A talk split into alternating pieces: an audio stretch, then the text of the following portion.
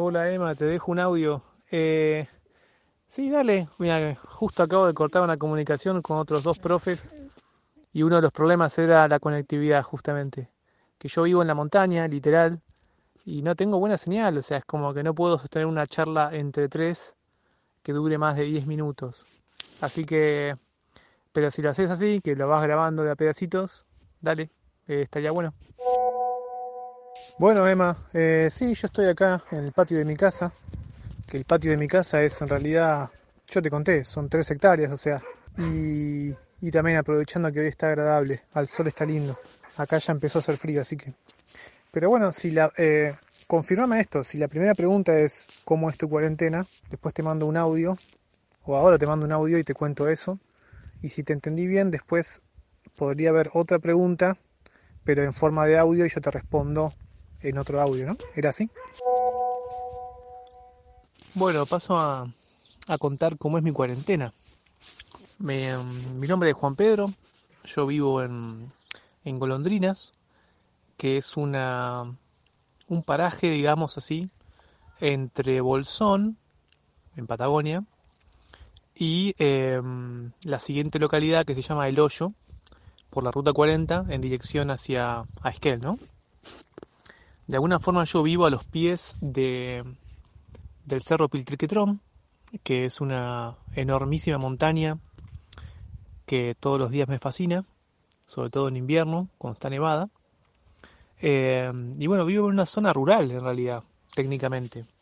Una zona o, bueno, eso, un paraje que está alejada de la ruta 40 unos 2-3 kilómetros por un camino, digamos, eh, vecinal sería, de, de, tierra, de ripio, eh, y en donde en general las, las casas son chacras, en definitiva, ¿no? Acá se produce mucho fruta fina, eh, frutillas, frambuesas, eh, cerezas también hay, blueberries, y en general hay mucha huerta de la gente que vive acá. Y suele haber digamos, como poca gente viviendo, aunque sea poblado, porque en general son construcciones que, por reglamento, ¿no? Eh, suele haber como un promedio de una casa cada 3, 4 hectáreas, digamos. ¿No? Este es un, es un lugar pensado para la producción eh, de fruta fina y demás. Así que viviendo en ese contexto, en este en el que estoy, desde donde estoy mandando este audio, no es tan distinto vivir en cuarentena que vivir eh, fuera de cuarentena.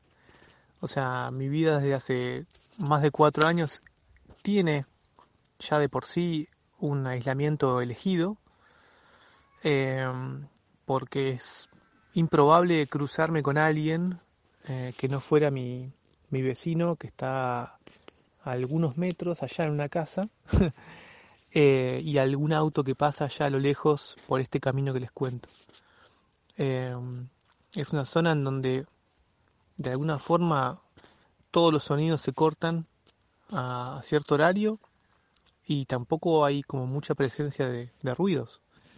O sea que ya de por sí elegir vivir acá es elegir un poco vivir aislado sobre todo en invierno, cuando nieva y por ahí es como muy difícil acceder o salir.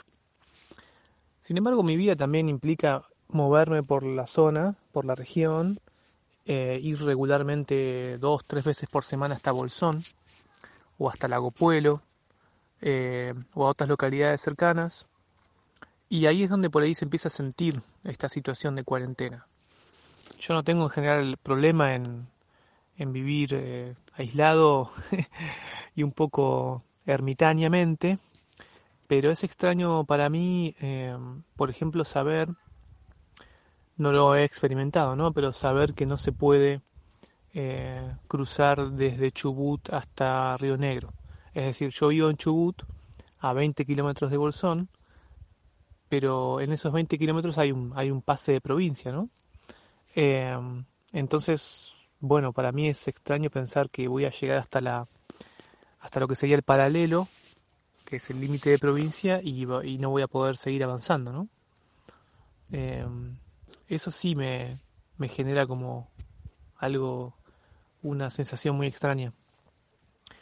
Em, y nuestra cuarentena también tiene la complicación, que ya es algo muy de la zona, de que suele haber muchos cortes de luz eh, o cortes de servicio de internet, que ya de por sí no es muy bueno.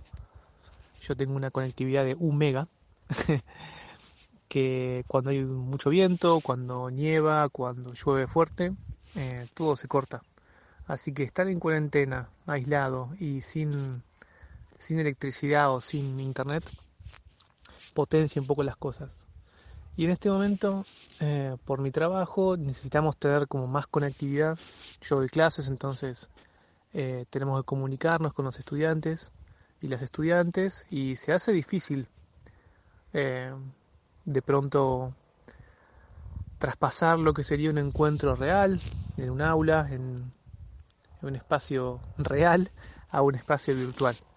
Así que mi cuarentena es, por un lado, la misma vida que vengo llevando siempre desde hace cuatro años, pero por otro lado como con una exigencia imposible, digamos así, a lo que es la conectividad y, mi trabajo como profesor. Otra cosa que se fue dando acá es también aprovechar mucho más los recursos de, donde yo vivo, eh, con tal de no salir y no moverme de mi casa. Estuve comiendo muchas más manzanas, porque hay muchos manzanos, muchas moras, porque hay moras que crecen sin control, digamos, eh, en los límites de mi terreno, y, muchas nueces, porque también hay nogales. Así que de alguna forma fui asegurándome alimento, sobre todo postre, eh, con manzanas, nueces y moras en los últimos 20, 20 y pico de días. Eh, la localidad más cercana es El Hoyo, como les contaba, y la verdad es que no, no tenía muy claro cómo, cómo iba a encontrar el pueblo cuando fuera. Y bueno, me encontré con un lugar que por lo general es muy tranquilo, bueno, mucho más tranquilo. Y con, bueno, alguna compra de provisiones básicas, que ya me estaba quedando sin nada, ¿no? Pero bueno, ese es el contexto. Es un contexto que estaba alineado con un aislamiento, pero que, bueno, por una cuestión de, de prevención y, y de precaución y de, y de contagio eh, hace que tampoco me mueva mucho a, encontrarme con nadie, ¿no? Así que bueno, acá estoy, en compañía de, perros, caballos y bandurrias. Bueno, acá pasa algo muy loco, la verdad una gran coincidencia, y es que los pensamientos que esta cuarentena me dispara, en realidad son los mismos que me, me dispararon la idea, o nos dispararon la idea a mí y a un amigo que vive acá muy cerca, en unas condiciones muy parecidas a las mías, eh, y que terminaron en un cortometraje que se llama Pandemia y que grabamos en noviembre del 2018. Eh, esto nos, nos sigue sorprendiendo, alucinando a los dos, como ese futuro que imaginamos en el 2018 es nuestro presente ahora, bueno, con algunas licencias, ¿no?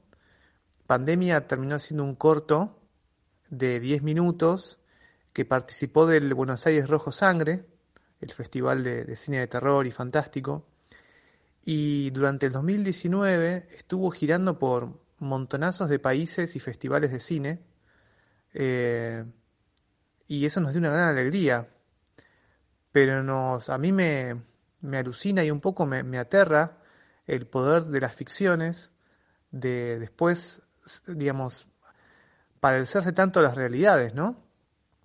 No les quiero spoilear, pueden ver el, cortometraje Pandemia en YouTube, ya lo subimos, lo liberamos, después de que hiciera un recorrido por festivales. Em, pero en ese cortometraje se ponía un poco en cuestión este, este miedo o esta inseguridad o, desconfianza, tal vez, que, nos aparece a nosotros las personas cuando eh, hay un problema ¿no? invisible dando vuelta, como el caso de una enfermedad, un virus, algo que no se ve, pero que podría estar ahí, ¿no?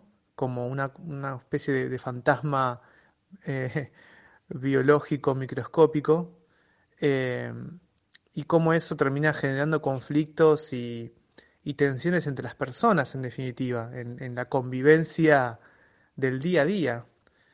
Eh, bueno, y eso mismo que, disparó la idea del corto hace un año y medio, es lo que ahora estoy como yo viviendo, ¿no?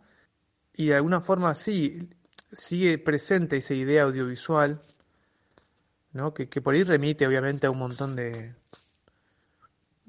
de, de, géneros cinematográficos alineados con el cine fantástico y de ciencia ficción y de terror a veces, eh, en el que básicamente la humanidad tiene que repensar su, su existencia después de algo así, ¿no? Algo que, que pone en pausa el tiempo.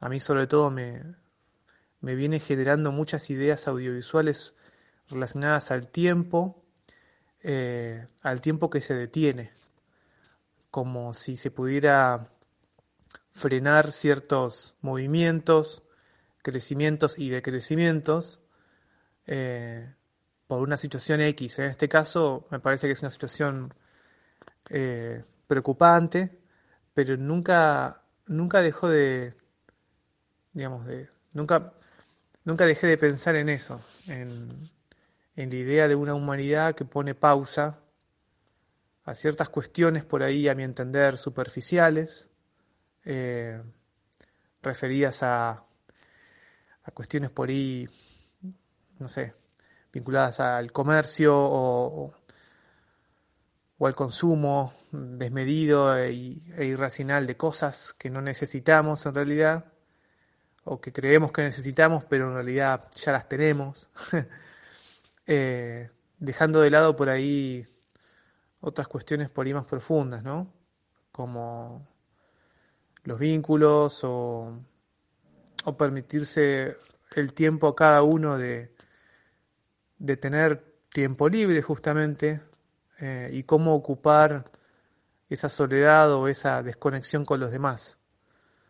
Eh, no esto viéndolo como algo malo, sino como nada, el momento de hacerse cargo de uno, de uno mismo o de una misma.